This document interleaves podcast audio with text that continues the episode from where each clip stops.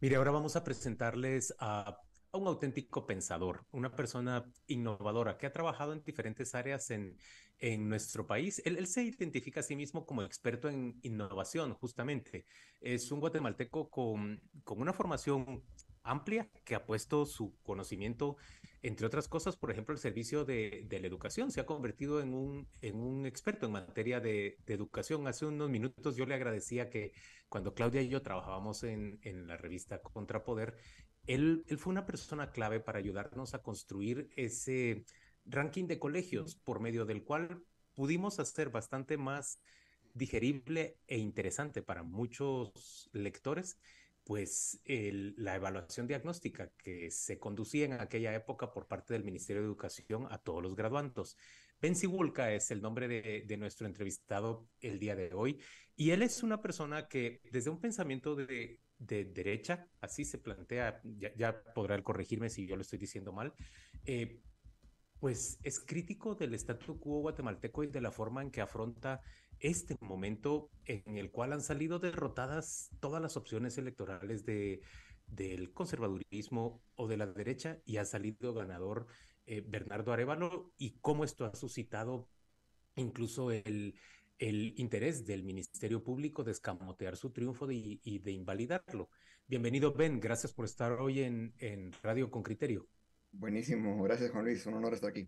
Muchas gracias, Ben, y qué gusto saludarte. Ben, eh, la verdad es que tengo que decirlo de esta manera y se lo digo a los oyentes con criterio, tus columnas y tus reflexiones de, tu blog personal eh, llegan y circulan pues prácticamente no en uno ni en dos, sino en al menos cinco chats, eh, todas tus reflexiones sobre la situación que atraviesa Guatemala, sobre los resultados electorales si se los quisiera resumir a la audiencia Con Criterio, eh, ¿cuáles son esas ideas y cuáles son esos pensamientos que le estás planteando a, tu audiencia? Bueno, yo creo que desde, desde el principio, cuando vi la sorpresa de la victoria de Semilla en la primera vuelta, y empecé a ver que, que muchos eh, en el, eh, moderados de la derecha, pero también, digamos, más extremos, estaban muy preocupados de que Semilla había pasado, yo eh, para, para corregir un poco tu percepción, yo sí me muevo mucho en, la derecha, eh, pero sí me muevo un poco en la izquierda también. Digamos, yo antes decía que no era ni derecha ni izquierda, pero ahora estoy convencido que soy de derecha y de izquierda, porque me he dado cuenta que eh, la derecha mira cosas que la izquierda no ve y la izquierda mira cosas que la derecha no ve. Y si vamos a construir un país sostenible, tenemos que tener ambas perspectivas.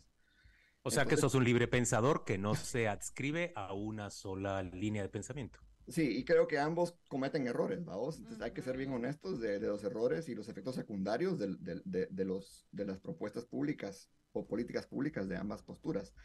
Pero, en fin, el punto es que yo llevaba mucho tiempo hablando con gente de Semilla, al igual que con gente de Creo y otros partidos de, derecha, y, y, rebotando ideas, tratando de entender qué, qué planes tenían, qué querían, y conocía suficiente de Semilla en ese momento para saber que era una buena noticia, no una mala noticia lo que estaba pasando.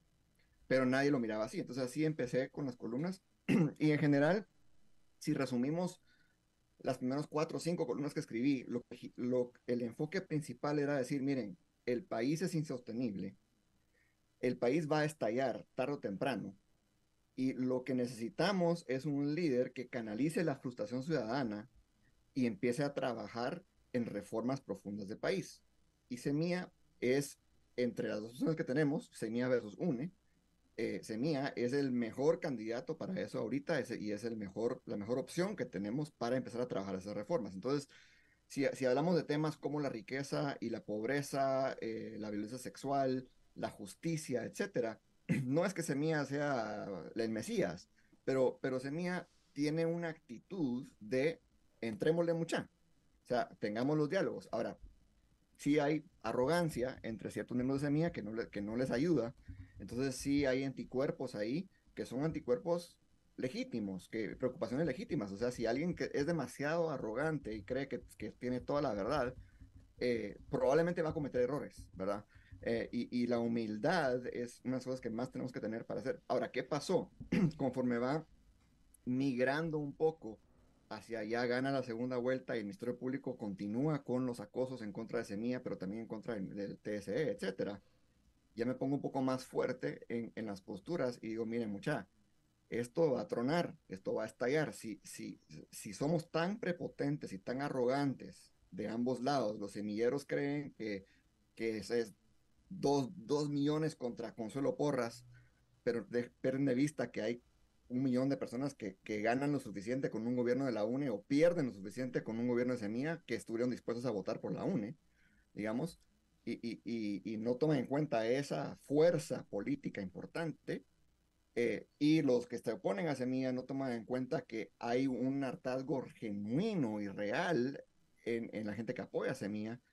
Si no le bajamos a la prepotencia, empezamos a conocernos y a hablarnos y, y, y, y, a entender los puntos de vista, esto va a tronar.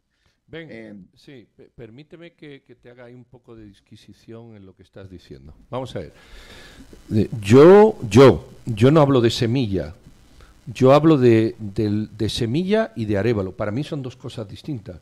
Son dos fenómenos absolutamente distintos que se confunden, en mi opinión, te estoy dando mi opinión, ¿verdad? En el léxico y cuando se habla de Semilla. Semilla tiene una corriente bastante más radical que la propia corriente de Bernardo Arevalo. A mí Bernardo Arevalo me parece un hombre infinitamente moderado y conservador frente a, al grupo de Semilla. punto número dos. Bernardo Arevalo sale abrumadoramente votado, eh, entre otras cosas, no significa que no haya más, entre otras cosas porque está con Sandra Torres. Si no hubiera estado con Sandra Torres, habría que haber visto también. Eh, y eh, porque lucha contra la corrupción. Sin embargo, Semilla en el contexto nacional saca 23 diputados y dos alcaldes. Entonces, ¿cómo entender, cómo entender mm, ese malestar social que hace tres meses se muestra apoyando a los partidos que tienen al país destrozado? Se termina hablando de Semilla como si eso fuera un todo. Yo en lo particular lo veo absolutamente diferenciado.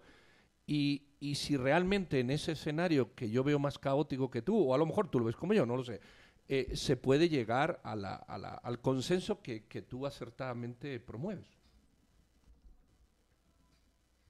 Sí, tal vez ayer estuve en una discusión con varios líderes y alguien usó un lenguaje que me gustó mucho y es hay que tomar en cuenta el simbolismo. O sea, aparte de la crisis que estamos viendo ahorita, tiene que ver que no hemos entendido el simbolismo. Semilla es un símbolo de esperanza para mucha gente que aunque no comparte todo lo que dice Semilla, y Arevalo es un símbolo aún más fuerte, contundente, por su estilo de liderazgo y también la historia de su familia. Pero su estilo de liderazgo es súper relevante como símbolo de lo que el país necesita y lo que mucha gente cree que el país necesita. Pero también del otro lado, digamos, no tanto Arevalo, porque, porque la gente que no, no le gusta Semilla si les gusta Arevalo, eh, eh, pasa mucho eso, digamos. es un símbolo de amenaza de, de, la izquierda, etcétera, ¿verdad? Entonces, esos, esas narrativas de los símbolos están causando muchos problemas y en un rato voy a hablar un poquito sobre, sobre cómo lo veo yo, eh, pero, pero estoy de acuerdo. Em, hay, hay, que tener mucho cuidado ahorita. Estamos en un, un momento, días muy delicados, donde las decisiones que tomamos del lenguaje que usamos y las percepciones, que tenemos van a, van a cambiar el rumbo del país, van a determinar el rumbo del país. Ben, necesito pedirte un favor y sé que es un favor eh, pues un poco complejo. Necesito en este momento ir a una pausa comercial y volver rápidamente con el presidente Arevalo porque tiene ahorita 15 minutos para conversar con nosotros. Buenísimo. Pero te ruego que si podemos, después de esa conversación con el presidente Arevalo, retornar a la conversación con vos, yo creo que hay muchas ideas e incluso hay cosas que habrá de decir él que podemos conversar con vos. Gracias por, por ser comprensivo y, y, vamos entonces al corte y volvemos luego con el presidente Arevalo y más tarde con vos. Muy amable.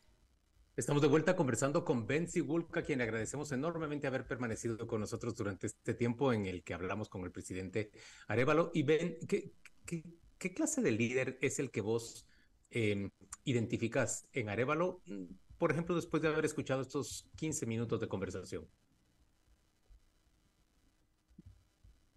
En, en general, el tipo de liderazgo que estamos acostumbrados a, tener es ese cacique, ese el que manda, etcétera. Pero ese tipo de líder tiende a usar mucha autoridad y escuchar poco. eh, la, el país tiene temas tan profundos de que si tratamos de pasar reformas con ese tipo de, actitud prepotente, no vamos a lograr resolver nada.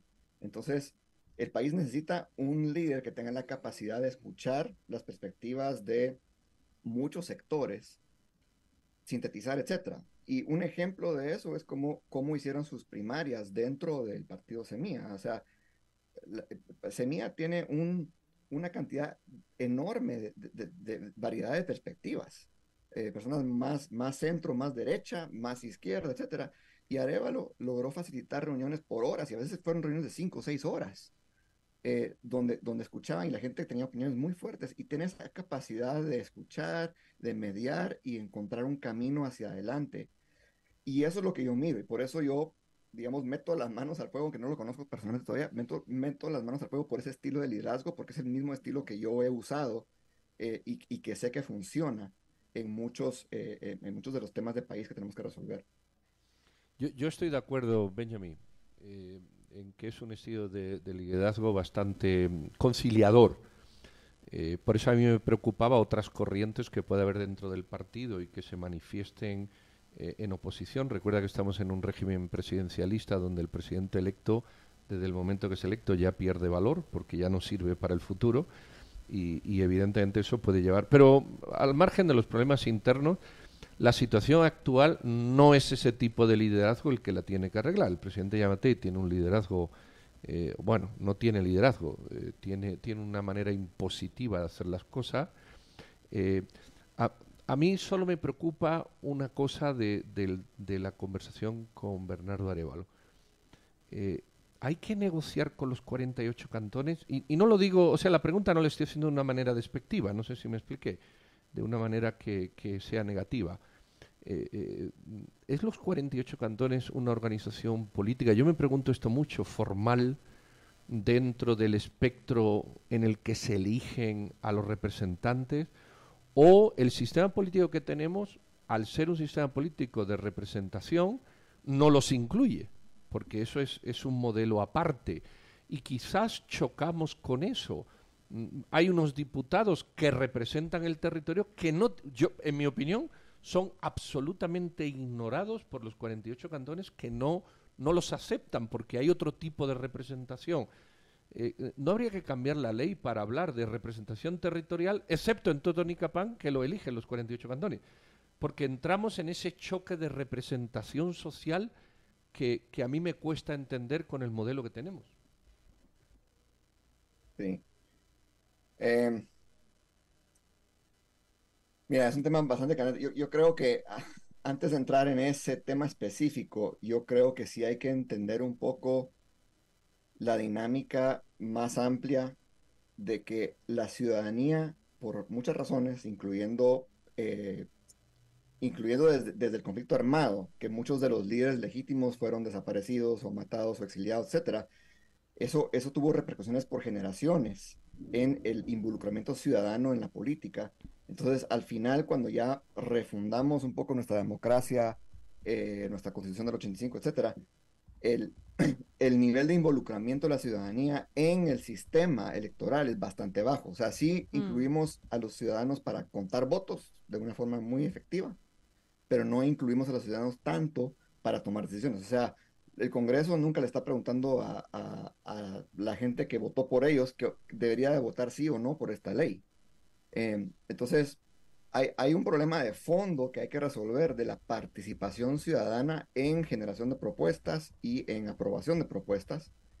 Em, y yo creo que cada, cada población tiene su mecanismo para hacer ese lobbying, ¿verdad? Pero bueno, bueno, eh, también hay que conocer, eh, también eh, solo, solo intervengo en este sentido, ven que, que estás hablando sobre cómo la ciudadanía y la política tienen una desconexión, excepto cuando se cuentan votos, pero 48 cantones ciertamente es un movimiento que a lo largo de estos años en con criterio ha sido eh, reporteado. Eh, les conocemos, los hemos entrevistado y yo recuerdo perfectamente eh, un ejemplo que nos aleja de la política actual y que es muy oportuno, la organización de padres de familia, que son quienes organizan el, repartir el alimento escolar en, en todos los centros educativos públicos en 48 cantones tanto desde el Ministerio de Educación como desde alcaldías, como desde los propios 48 cantones, hablaron de que es una organización comunitaria que ni siquiera necesitaba eh, engranajes ni, ni, propulsión para funcionar. Eh, de una y otra manera nos los describieron como una organización comunitaria inédita en todo el país y que se echaba a andar.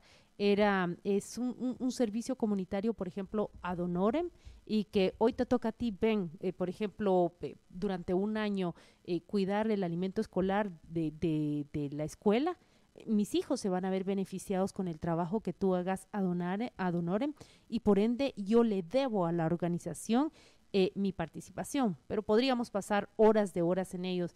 Ven, has escrito últimamente sobre las rutas de salida que puede tener esta crisis y esas rutas son muy, eh, las veo muy prácticas, eh, muy útiles. Compartirlas por favor a la audiencia. ¿Cómo se sale eh, de esta crisis? ¿Dónde está la puerta de salida? ¿Quién tiene que ceder si es que eso es lo que responde tu ruta de salida? Mira, he escrito sobre ruta de salida, pero estoy más y más convencido de que la culpa de esta crisis no la tiene ni Arevalo, ni Amatei, ni los 48 cantones. La tenemos nosotros los ciudadanos. Y voy a explicar por qué.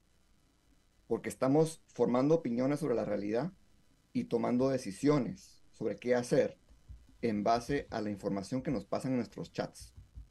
Y nuestros chats son burbujas. Hay muchos ejemplos de esto. Por ejemplo, el eh, circuló en, la, en el movimiento pro semilla, digamos, eh, eh, la estructura golpista, incluyendo a empresarios de CACIF diciendo ellos son parte de la estructura golpista.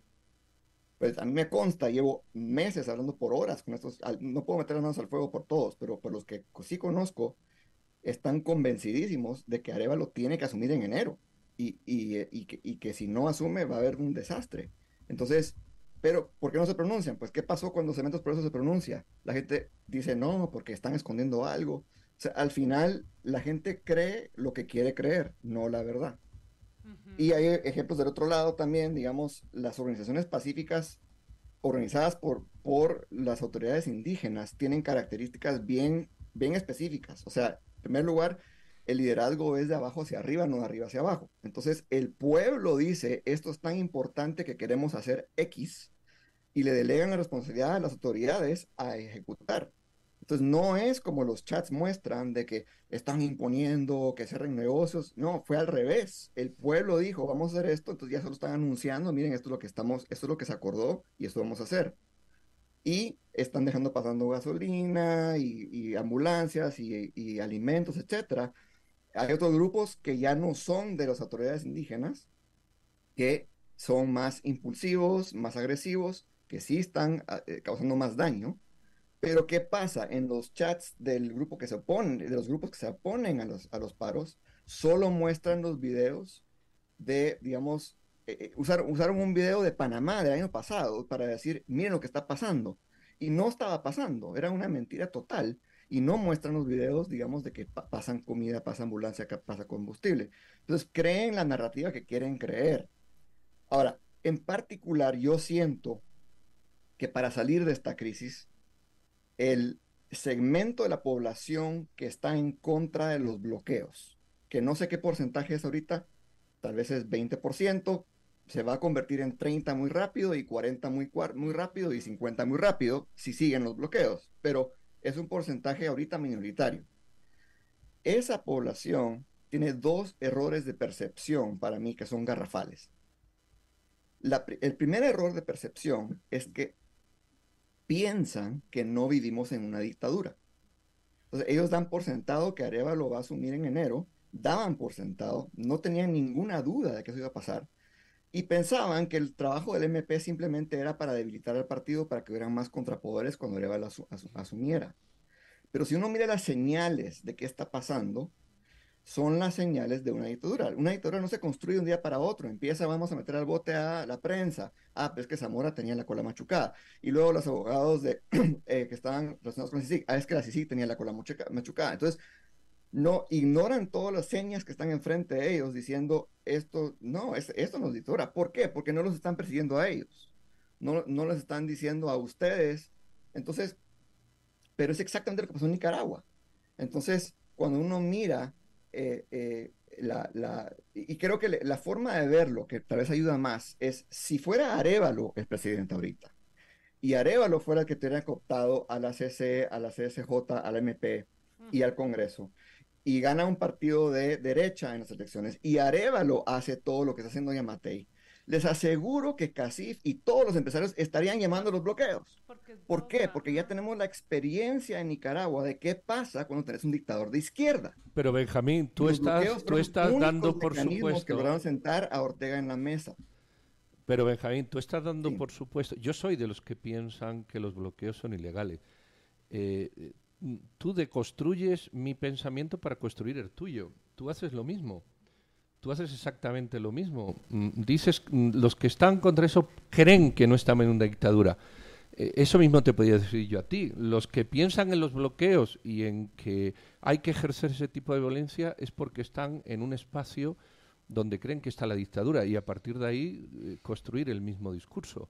Exactamente no, yo el mismo. No, yo no estoy a favor de los bloqueos. No, no, eh, bueno, yo, yo tampoco. Por eso ahí tienes dos ejemplos. No hay que construir o deconstruir los discursos sobre un supuesto. Yo estoy contra los bloqueos y estoy contra la dictadura. Si no hacemos un pensamiento dicotómico, absolutamente, en el que como esto se parece a Nicaragua, todo sirve. Y como esto no se parece a Nicaragua, no hacemos nada. Pero no es ese pensamiento dicotómico, sino que en medio hay quienes estamos contra los bloqueos, quienes estamos contra la dictadura y quienes estamos contra la corrupción. Y nos alejamos de esos extremos. De, acuerdo, pero el problema es que cuando uno se encierra en su burbuja y no deja entrar información del otro lado, entonces entramos en la dicotomía, ¿verdad? Y, la otra, el otro error de percepción que yo veo es que están subdimensionando la, el nivel de compromiso que hay de ambos bandos en esta crisis. Y cuando hablo de ambos bandos, no estoy hablando ni de Arevalo ni de Semilla. Semilla, de hecho, ellos son protagonistas secundarios en, este, en, este, en esta crisis. Es, digamos que los Yamatei y todo ese, todo ese grupo, es, ese grupo que no quiere soltar el poder, ellos no tienen absolutamente nada que ganar con soltar el poder y tienen todo que perder con soltar el poder. Entonces, el nivel de compromiso que tienen para mantener el poder es altísimo y no nos hemos dado cuenta muchos de eso. Y tampoco nos hemos dado cuenta del nivel de compromiso de las autoridades indígenas para eh, ir en contra de, este, de esta cooptación del Estado y esta dictadura. Ellos están preparándose para, para una batalla de meses. Y yo sé que no es sostenible bloqueos per se, especialmente cuando, cuando porque hay, hay dos tipos de bloqueadores. Los estratégicos pacíficos, que son las autoridades indígenas, y los impulsivos, eh, agresivos, que son la, población que ya se sumó y que es muy difícil controlarlo porque no tiene ni pies ni cabeza y no tiene líderes. Eh, pero e, ese tipo de bloqueos tiene, genera muchos anticuerpos y tiene que parar. Pero este, este primer grupo estratégico está muy sentado, o sea, les digo que ni siquiera se van a sentar a negociar hasta que hayan renuncias. Ese nivel de, de, de convicción que tienen y no es un tema de las autoridades, porque las autoridades, como dije antes, como, como el sistema de poder surge de abajo hacia arriba, si las autoridades no cumplen con la expectativa del pueblo que los puso, las autoridades salen sancionadas. Y eso es lo que no entendemos, no, no se resuelve con la Junta Directiva de 48 cantones. se, e, es esa población masiva que ya tomó la decisión de ir a la cárcel, de morir, de, sufrir cualquier consecuencia por impedir que, eh, eh, que, la, que se consolide la dictadura, básicamente. Hasta que no tengamos ese nivel de compromiso, no vamos a poder salir de la crisis. Yo, leí la, ruta de, de, distensión que, que, compartiste el día de ayer y vi que no estaba nombrada específicamente Consuelo Porras, por eso te lo pregunto ahora de manera directa, aunque hablabas en, en abstracto de jueces y, y fiscales. ¿Vos crees que si Consuelo Porras renunciara el día de hoy o mañana, se desarticula esta crisis que estamos viviendo? ¿O crees que solo se que evoluciona esa crisis hacia un hacia otro otro conflicto? Yo, yo creo que todo el tema del Ministerio Público es una distracción a lo que realmente está pasando. Eh, realmente es una consolidación de poder eh, y la, Consuelo Porras es, es una, una, pieza en, en, en, la... Es una pieza que garantiza impunidad para el robo. Pero e, es una, una pieza en, la mesa de ajedrez, digamos. O sea, al final, ya, ya sea si no es por esa vía, va a ser por otra vía, la consolidación de la, de la dictadura, me, me explico. Entonces, ahora, creo que sí es importante pensar ahorita en transiciones. Si queremos salir de esta crisis, tenemos que generar, generar estrategias de salida. Y Amatei, Consuelo Porras, todos tienen que tener estrategias de salida, porque no tienen ningún incentivo para salir ahorita. Y por eso es tan importante lo que mencioné en el artículo de la justicia hace como dos meses. Tenemos que pensar en justicia transicional. Tenemos que pensar en una estrategia que dice, miren, tenemos que reformar el sistema, crear un ministerio público y un sistema judicial que realmente todos confíen en él, porque ahorita 80% de la población no confía en el MP. Entonces, que hacer reformas para volver a construir un MP en que sí confían, pero si, si viene alguien de pro sí, digamos, a, liderarlo, entonces tenés un 20% que, que, tiene muchos anticuerpos por lo que pasó con CICIG y ellos tampoco confían. Entonces tenemos que reconstruir un sistema judicial en el que todos confían. Y para lograr eso, tenemos que ser muy honestos y decir, estos son los errores que se cometieron, así se politiza la justicia, hagamos cambios. ¿Cómo evitamos que esto pase otra vez? Y ese diálogo es necesario, pero dentro de ese diálogo de la reforma judicial, tenemos que tomar en cuenta que tenemos a cientos de corruptos que no van a soltar el poder a nivel de alcaldes, a nivel de, Congreso, a nivel del Ejecutivo. Y si no les damos una, una forma de salida, una estrategia de salida, no se van a rendir. Pensigulca, yo querría seguir conversando con vos otros 20 minutos, pero ya nos comimos todo el tiempo. Y lo último que voy a decir, porque Claudia no me dejó decirlo en su ratito, es, solo pensemos, esta complejidad a lo que, a lo que aludía Pedro de, de 48 cantones. Mucha, es que Guatemala montó un Estado liberal de corte occidental sobre una población que no es necesariamente occidental, que más bien no lo es, que es una población de origen maya. Y Guatemala no ha logrado encontrar un sistema político que exprese apropiadamente esas instituciones ancestrales que siguen perviviendo en, en buena parte de, de, la población nacional y que esa institucionalidad se exprese políticamente de una forma democrática también. Pero eso será la tarea del siglo entrante. Muchas gracias, Ben, por acompañarnos el día de hoy. Eh, Saludo la verdad que solo agradecimiento y felicitaciones. Una, sola frase, que, que, es la Guatemala que teníamos hace una semana ya no existe. Ya no. Tienen que absorber eso, todos. Sí. Esto cambió completamente. Gracias por estar Gracias, con nosotros. Ben. Cuídate mucho. Qué gusto escucharte.